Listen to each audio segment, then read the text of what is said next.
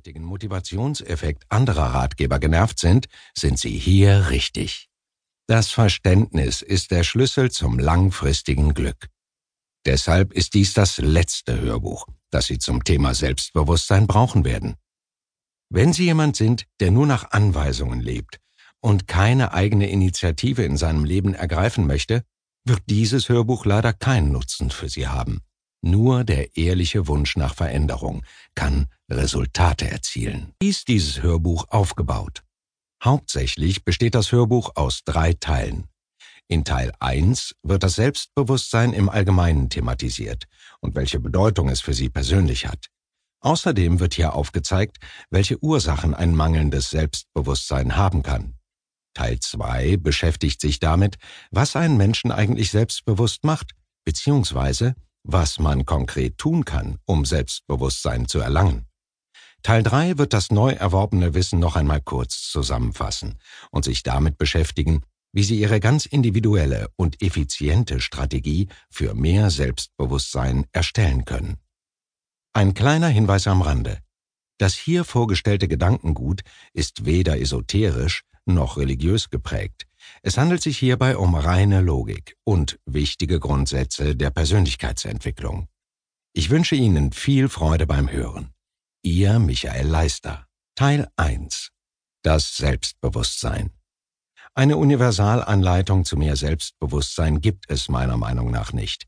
Ein Mensch kann kein Selbstbewusstsein erlangen, indem er sich vorschreiben lässt, was er zu tun hat. Wie der Begriff es schon aussagt, sollen Sie selbst ein Bewusstsein über sich erlangen. Dabei werde ich Ihnen die bestmögliche Hilfestellung leisten. Jeder Mensch ist anders und deshalb sieht das Selbstbewusstsein für jeden anders aus. Ich verspreche Ihnen, am Ende des Hörbuchs werden Sie feststellen, dass Sie einiges gelernt haben und Sie werden langfristig motiviert sein, etwas zu verändern. Fangen wir an. Für einen guten Einstieg in die Materie bietet es sich an, sich die allgemeine Definition des Wortes Selbstbewusstsein anzusehen. Hierfür verwende ich die Version aus dem Duden. Demnach hat das Wort zwei Bedeutungen. Das Bewusstsein von sich selbst als denkendem Wesen, das Überzeugtsein von seinen Fähigkeiten oder seinem Wert als Person, welches sich in selbstsicherem Auftreten ausdrückt. Die zweite Definition ist die, die den meisten Menschen eher zusagt. Viele stellen sich unter einem selbstbewussten Menschen eine Person vor, die Stärke ausstrahlt und von dem überzeugt ist, was sie tut. Das ist sicherlich auch kein falscher Gedanke, aber dafür ein Vorschneller. Bevor man von seinen Qualitäten überzeugt sein kann, muss man sie erst einmal kennen. Oder haben Sie vielleicht schon einmal einen Film empfohlen, den Sie nicht gesehen haben? Es ist, als würden Sie in Gedanken bereits auf einem Fahrrad fahren, noch bevor Sie ein Fahrrad angeschafft haben. Die meisten von uns sehnen sich nach Selbstbewusstsein, da sie, auf dieses Bild übertragen, sehr gerne Fahrrad fahren würden, aber nicht auf den einfachen Gedanken kommen, sich ein Fahrrad zuzulegen. Glauben Sie mir, es ist so simpel, wie es klingt. Der Schlüssel zu uneingeschränktem Selbstbewusstsein ist, sich seiner selbst bewusst zu sein von A bis Z. Es ist wichtig zu wissen, wer man ist, wo die eigenen Stärken liegen, wo die Schwächen sind, was die eigenen Interessen sind, welche Potenziale man hat, in welche Richtung man sich entwickeln möchte und so weiter. Gerade in der heutigen Zeit ist es schwierig geworden, selbstbewusst zu sein.